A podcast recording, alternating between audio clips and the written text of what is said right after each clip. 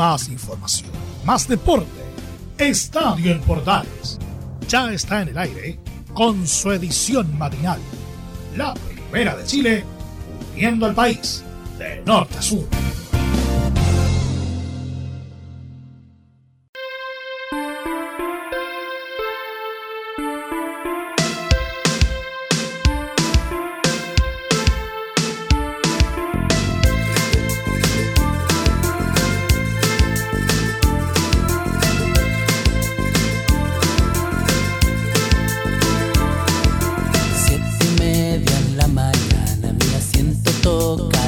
Con Tren Azul comenzamos nuestra edición matinal de Estadio en Portales correspondiente al día de hoy, 3 de agosto del 2021. Saludo cordial a todos los que están en sintonía a través de la red de emisoras de, la red de Medios Unidos que también sintonizan nuestro trabajo en portales. Mi nombre es Rodrigo Jara y a nombre de todo el equipo que desarrolla esta edición matinal les doy la más cordial de las bienvenidas para este programa de poquito menos de 30 minutos. Vamos a revisar lo que ha dejado el día lunes de fecha, recordando que jugaron Deportes La Serena contra Antofagasta, Ñublense con O'Higgins y Curicó Unido Santiago Wonders. Además alguna pincelada de lo que ocurre en Tokio y nuestro habitual bloque polideportivo. Todo en esta media hora que arranca, como les decíamos, con la música de los prisioneros y este clásico llamado Tren al Sur.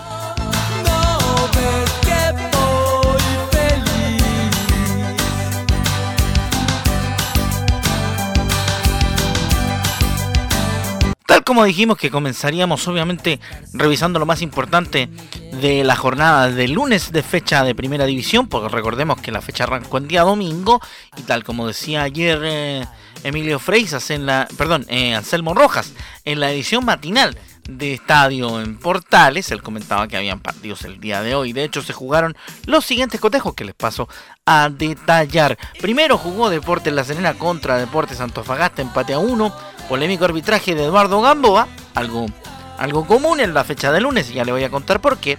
Porque en el minuto 89 Andrés Robles marcaba el 1 a 0 para el equipo antofagastino y sobre los 100 minutos de, reposición, de descuento, Sebastián Leighton ponía el empate para los serenenses.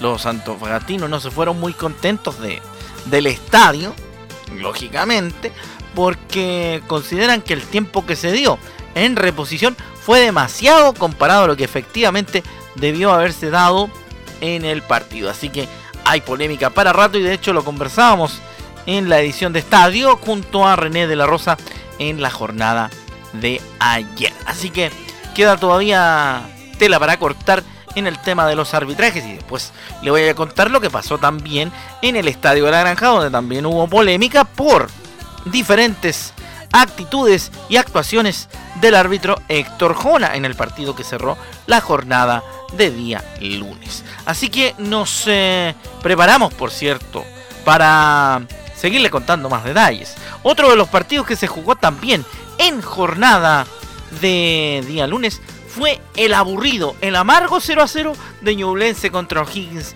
de Rancagua en el Bicentenario Nelson. Un partido realmente descolorido y un partido que si no se hubiese jugado nadie habría dicho nada y tampoco nadie habría echado de menos el cotejo, porque realmente fue un partido paupérrimo que tuvimos la oportunidad de seguir en jornada de tarde y que realmente no dejó absolutamente nada para merituar. Así que lamentablemente otro partido para guardar en la maleta. Y el, tercer cotejo del, del día lunes fue el 2 a 1 de Curicó Unido frente a Santiago Wanderers. Vuelve a la victoria el equipo, esta vez dirigido por Damián Muñoz, quien se prepara también para dirigir el próximo fin de semana a Curicó Unido en el Monumental cuando visite a Colo Colo. El movimiento del marcador del partido en el Estadio La Granja dirigido por Héctor Jona, quien tuvo un polémico arbitraje porque mostró una cantidad, una tracalada impresionante de cartulinas de color amarillo. Eh, el movimiento del marcador se abrió a los 9 con gol del venezolano Ever García. Luego, el Wii García empató para Santiago Wanderers en el minuto 14, en algo que mm, reflejaba la situación de Curicó Unido, que no era capaz de, mantener un, uh, un marcador en ventaja por largo tiempo. pero llegó el trabajo del camión mendocino, minuto 51, Leandro Venegas para marcar el 2 a 1 definitivo, con el cual el equipo que ahora adiestra a Damián Muñoz se empieza a escapar de a poco de las posiciones de descenso. Pese a que se encuentra penúltimo, ya le saca 9 puntos al equipo de Santiago Wonders en su lucha por huir de la relegación. Así que buena noticia para el equipo de Damián Muñoz que se prepara, como decíamos, para enfrentar el fin de semana a Colo Colo en la siguiente fecha. El cierre de esta jornada será en la jornada de hoy martes, valga la redundancia, a las 8 y media cuando Everton reciba a Cobresal en el Estadio Sausalito de Viña del Mar. Veremos si a los hombres de la ciudad de las Gaviotas le va un poco mejor que a los hombres del puerto de Valparaíso.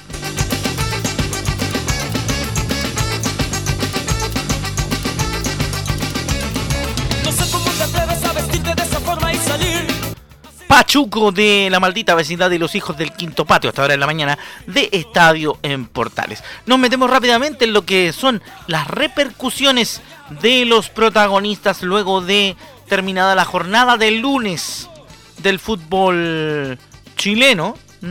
Terminada la jornada del lunes y también, por supuesto, algunos em, resabios de la jornada de domingo, por cierto. ¿Por qué? Porque vamos a escuchar, señores, a dos personajes de el Tino Tino palestino, que luego de la victoria ante la Unión Española por 3 a 2 hablaron para la señal oficial. José Luis Sierra nos cuenta sobre las ocasiones más claras en el primer tiempo y dice que fueron del cuadro de Colonia. Bueno, yo creo que en el primer tiempo fue que a rato lo dominamos nosotros, en otros momentos creo que fueron menos que lo, tuvo presencia Unión. Eh, pero creo que las ocasiones más claras en ese primer tiempo fueron las nuestras. Me parece que tuvimos dos mano a mano con, Diego Sánchez, uno de Faría y otro de, de Brian, dos ocasiones muy claras como para haber abierto el marcador. Y ellos, me parece que en el primer tiempo solamente tuvieron un remate de izquierda cruzado, no me acuerdo si fue Mende 8 a 0. Y en general me pareció que fue un partido como le digo, de esas características. Ahí está la primera del Coto, analizando, por supuesto, el partido, analizando la victoria en, el apretado cotejo que protagonizaron en uno de los. en el clásico más clásico de los de Colonia, por supuesto. El, el, equipo de Palestino venció 3 a 2 a la Unión Española. Vamos con otra del Coto. En el segundo tiempo nos repusimos al empate y hubo justicia en el marcador, dice el Coto. Lo escuchamos en Estadio Portales. En el segundo tiempo, bueno, creo que lo dominamos mejor, generamos situaciones, hicimos el primer gol. Y me parece a mí que después del primer gol alternamos una cosa que nos ha venido pasando, empezamos a perder el balón eh, y le fuimos dando, ¿no cierto?, al rival que si bien no nos generaba situaciones de gol, eh, lo tenía cerca. Eh, muy parecido me parece a mí que lo que nos ha pasado en otros partidos. Y bueno, vino el empate de ellos casi al final, nos repusimos, ¿no es cierto? Volvimos a hacer el, 2 a 1 y, bueno, casi sin ocasiones de gol resulta que íbamos empatando 2 a 2. Eh, afortunadamente hoy día sí hubo algo, creo yo, de justicia para lo que se vio en la cancha y bueno, terminamos ganando con el gol de Brian al final, que, creo que es mucho mérito porque además es seguir creyendo en una forma, la jugada es una jugada muy bien hilvanada, ¿no es cierto? No nos desesperamos y llegamos coordinadamente, ¿no es cierto?, hasta el último cuarto y, bueno, terminó en un, muy buen gol, a mi, a mi forma de ver. Ahí está entonces el Coto Sierra hablando, por supuesto, en estadio en Portales. Y mm, la última tendrá que ver con el mago Luis Jiménez. Luis Antonio Jiménez que viene absolutamente rejuvenecido en su momento. Él dice que está pasando por un buen momento y además que fue un partido difícil y necesitábamos ganar. Hemos mejorado mucho. Escuchamos también de la señal oficial a Luis Jiménez en Estadio Portales. Sí, sí, un partido difícil porque, bueno, ellos son un buen equipo, de hecho están en una buena posición en la tabla. Nosotros necesitábamos ganar, necesitamos tener un poco más de continuidad en cuanto a los resultados. Estamos haciendo un buen fútbol, creo que hemos mejorado mucho eh, en comparación con el principio de año. Así que, nada, ojalá seguir con los triunfos. Sí, sobre todo por cómo se dio el partido, creo que hicimos un muy buen partido, eh, dominamos la mayor parte del encuentro y creo que un empate no hubiera sido un justo, un justo resultado, así que contento por, por cómo se dio, bueno, nos tocó sufrir más de la cuenta, pero creo que es un justo resultado. Ahí está entonces Luis Antonio Jiménez, acá en Estadio en Portales, edición matinal para todo Chile, América y el mundo a través de Portales y toda la red de medios unidos. Estamos resumiendo algunos detalles de la jornada, incluyendo, por supuesto, todo lo que ocurrió en cuanto a resultados que les contábamos recién. Vamos rápidamente con más, porque tenemos más. Siempre hay más en Estadio en Portales edición matinal.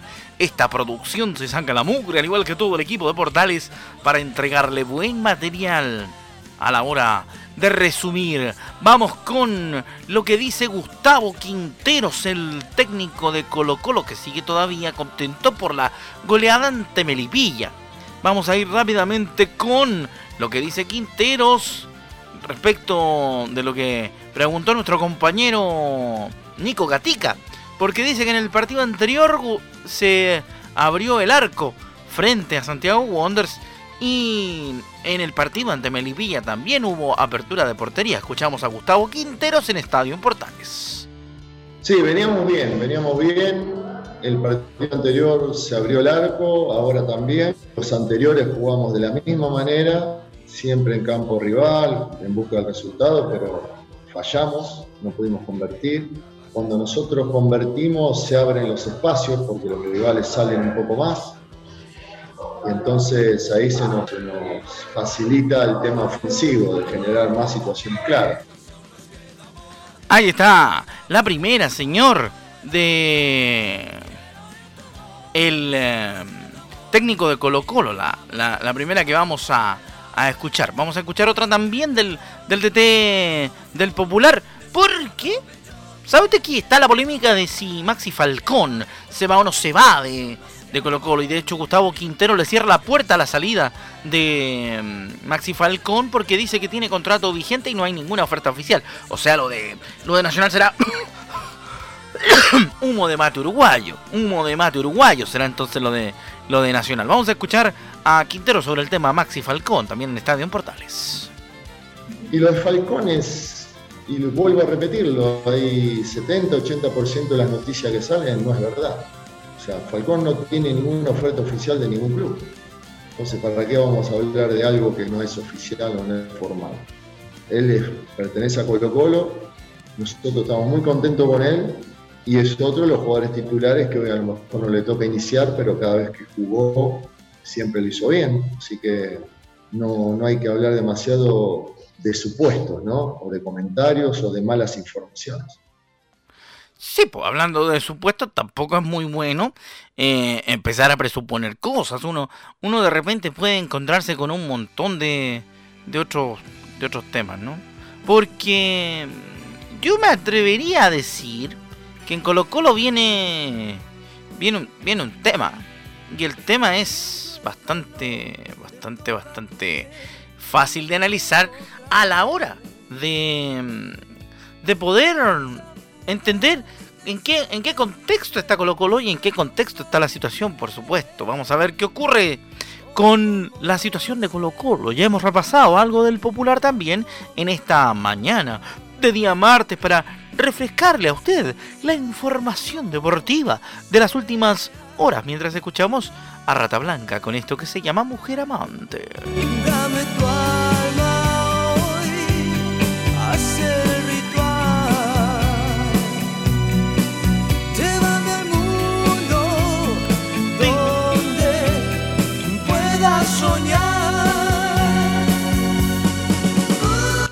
Seguimos y vamos a cruzarnos de vereda y nos vamos a la Universidad de Chile. Porque Christian Aubert eh, se refirió a la llegada del ecuatoriano Luis Rogerio, que trabajó en Independiente del Valle, quien se sumará como gerente deportivo de la Universidad de Chile a partir de septiembre.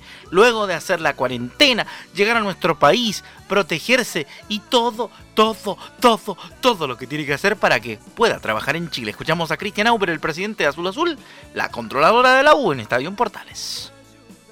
Es un día muy feliz para todos nosotros los hinchas de la U. El triunfo ayer nos ha dejado un día maravilloso, este lunes es un día increíble. Y junto con eso queremos contarle a todos nuestros hinchas que hemos llegado a un acuerdo con el señor Luis Rogerio, quien se incorporará a partir del mes de septiembre como nuestro nuevo gerente deportivo del club. Luis es una persona de mucha experiencia, viene del Club Independiente del Valle de Ecuador y nos ayudará gran manera, esperamos por un largo tiempo, en el desarrollo de nuestro primer equipo y en la integración del fútbol formativo en el primer equipo. La idea nuestra es que podamos ser un club que potencie el área del fútbol formativo y al mismo tiempo logre que estos jugadores formados en el fútbol formativo lleguen a jugar al, primer equipo. Le damos la bienvenida a Luis y estamos felices como club, eh, primero por el triunfo ayer y segundo por poder incorporar una persona de su nivel y de su categoría a nuestra institución.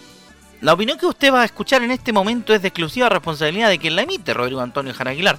Y yo digo una cosa, si traen a Rogerio y si dicen que Rogerio es una persona con tanta experiencia, con tanta dedicación en lo deportivo, creo que lo primero que debería hacer Rogerio sería conservar a, al Hugo Valencia y darle también la continuidad al proyecto de alguien que sí conoce el club, que sí conoce el paño del fútbol chileno, que conoce las exigencias que tiene eh, la Universidad de Chile y no traer a cualquier a cualquier pelafustán, perdonándome el término, que se que se quiera hacer creer técnico de un club grande, ¿no es cierto? Sería como puede que puede que suene hasta una perogrullada decirlo, pero según mi opinión debería quedarse el huevo Valencia en la U.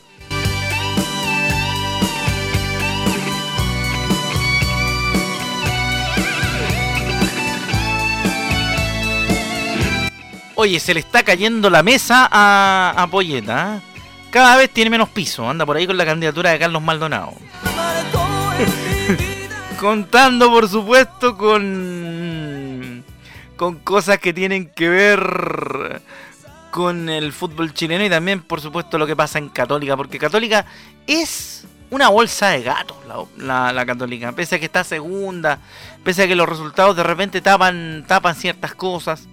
Poyet Em, es un tipo que no, no, actúa con, la completa humildad que debiera. Eh, y vamos a ver, por supuesto, qué ocurre con el elenco cruzado. A lo mejor es un, es un interesante momento para que, para que la católica empiece a ver que esta cuestión de traer técnicos extranjeros por traer y que quizás son desconocidos dentro de nuestro medio, em, no haya no haya mucha mucha vuelta, ¿no es cierto? Entonces, a mí me parece que Católica debería debería tener un poquito más de de cariño por sus propios y buscar en los fueros internos alguien que, que realmente conozca lo que es el plantel de, de la UCEP. Porque a mí me parece que Poyet se ha dedicado a pelearse con los periodistas, se ha agarrado con medio mundo, incluso con un, con un compañero nuestro, con Luis Felipe Castañeda, se agarró en, una conferencia. Eh, entonces, el tipo no está muy bien parado, que digamos, en, Católica.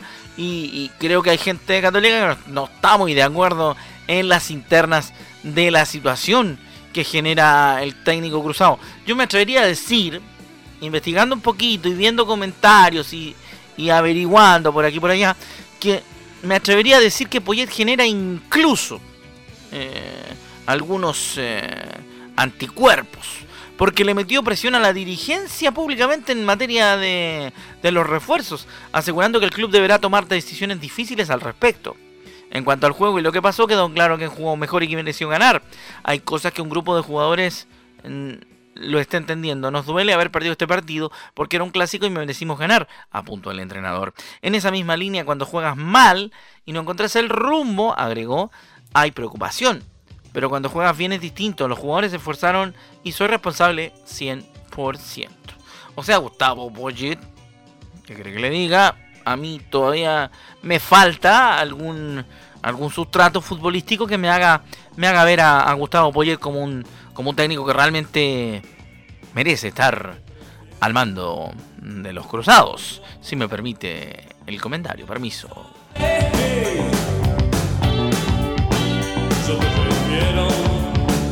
Junto a, a Soda Stereo nos vamos rápidamente al último partido de la jornada del día de ayer el que se jugó en el Estadio de la Granja y que le contábamos al comienzo de nuestro programa de Estadio en Portales. Tuvimos la oportunidad de estar en la conferencia del técnico ganador. Vamos a escuchar lo que dijo Damián Muñoz y la pregunta que le hicimos respecto a la situación de partido. Hola, ¿qué tal Damián? Felicitarte por el triunfo. Había costado conseguir la victoria y partir preguntándote eh, ¿cómo, ¿cómo, cae esta, esta victoria ante un difícil rival.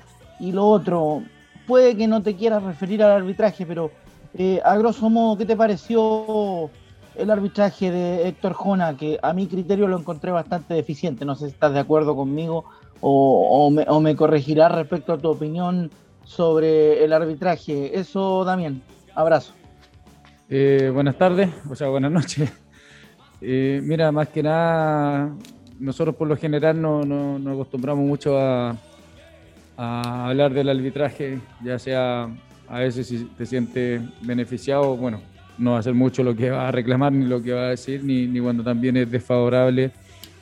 Eh, tampoco no, nos referimos a eso, es parte del juego. Eh, a veces pueden estar acertados, a veces pueden equivocar lo más importante es que nosotros en el, en el, en el juego, en el planteamiento del partido, estemos, estemos certeros y estemos eh, podamos llevar a cabo el, plan de juego y, y, eso nos va a llevar a que también eh, podamos eh, superar al rival. Próxima pregunta, Pedro Corbalán, primera fuente. Ahí está entonces la pregunta que le hicimos a Damián Muñoz respecto de la situación particular de, del partido y también me atreví a preguntarle un poquito del arbitraje metiendo un poco el dedo en la llaga, pero eh, como ustedes se dieron cuenta, Damián no se quiso meter en mayores uh, honduras sobre el particular del arbitraje. Vamos a escuchar qué dijo la otra parte involucrada, el técnico de Santiago Wonders de Valparaíso, que es nada más y nada menos que Emiliano Astorga, a quien tenemos la oportunidad de escuchar a partir de mm, la entrevista que le hizo la señal oficial una vez terminado el partido, donde analiza el cotejo que perdió ante Curicó Unido. Hola, buenas noches. Bueno, creo que fue un partido muy disputado, muy peleado. Eh, lamentablemente nosotros caímos nuevamente en errores en algunos en los dos goles que nos hicieron. Creo que podríamos haber sido evitados los dos goles. Eh, lo que da la, importancia del, equipo que por lo menos se entregó, dio todo para tratar de revertir el resultado y no lo alcanzó. Creo que cuando tú estás en una posición tan incómoda como la que está Wander, eh, cuesta a veces eh, que te resulten las cosas porque los goles que nos hicieron ellos son dos goles evitables, totalmente evitables, y, nuevamente caímos en esos errores. Bueno, eh, en esta situación hay que ser fuerte, hay que seguir luchando, hay que seguir trabajando para levantarse. Queda todavía, queda mucho campeonato y esperemos tratar de revertir la situación. Dos minutos, tan solo dos minutos. Usted podrá cantar. Nos quedan dos minutos y como dirían en el antiguo cuánto vale el show, le vamos a contar en solo dos minutos lo relativo a los Juegos Olímpicos de Tokio. Al final de su acto Rápidamente le contamos que hasta el día de hoy seguimos mirando cómo la pelota de, Mito Pereira salpica sin entrar dentro del hoyo. ¿Ah? Qué terrible lo de Mito. Dice Mito que fue una increíble semana en Tokio, qué orgullo representar a todo un país de la forma que lo hicimos. Dimos todo hasta el último golpe, escribió en su cuenta de Instagram. Representar a Chile es algo que no se da todos los días, representar a los chilenos es algo que no se da a diario. ¿Volver con una medalla hubiese sido mejor? Sí, me llevo toda la experiencia de ser un jugador olímpico y por sobre todo la gran satisfacción de haber podido unir a nuestro país por el deporte. Pereira representó a Chile en la disciplina junto a Joaquín Niman y desde mayo de este año compite en el el PGA Tour, el circuito de golf más importante del mundo. Así que felicitar a Juaco, porque Juaco es un muchacho junto a Mito Pereira que tienen un futuro enorme. Seguimos en este tan solo dos minutos dedicado a los Juegos Olímpicos de Tokio.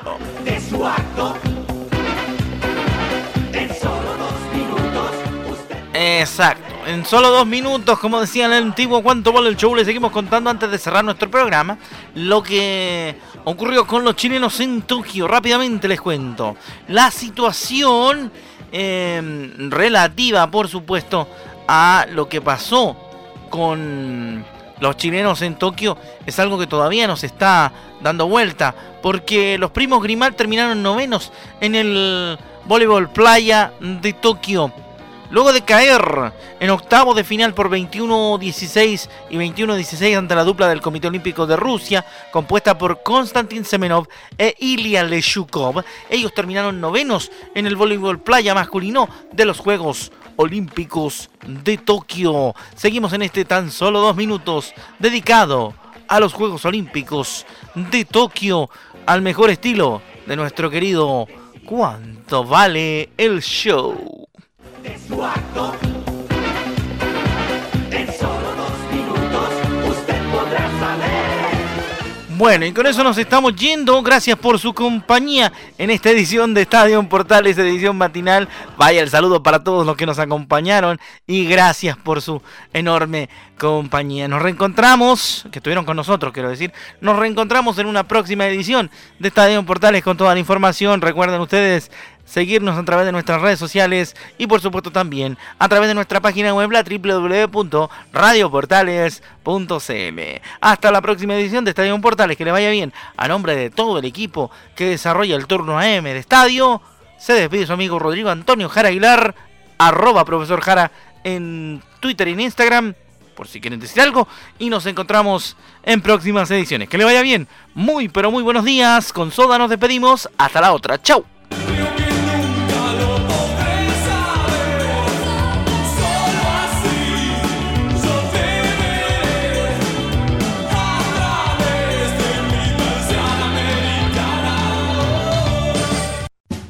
Más información, más deporte. Esto fue Estadio en Portales, con su edición matinal. La primera de Chile, uniendo al país de norte a sur.